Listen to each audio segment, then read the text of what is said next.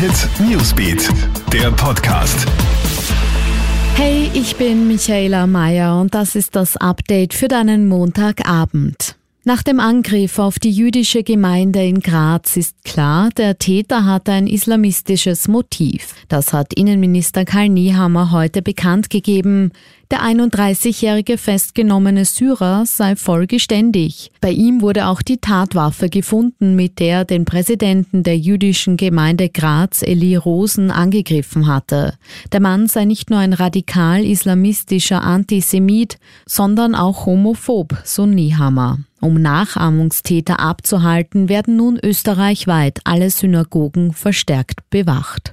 Corona-Anstieg in Italien und Frankreich. Kurz vor dem Ferienende breitet sich das Coronavirus in beiden Ländern wieder verstärkt aus. Die französischen Gesundheitsbehörden melden fast 5000 Neuinfektionen innerhalb von 24 Stunden. In Italien setzt sich der Anstieg zuletzt mit gut 1200 Neuansteckungen fort.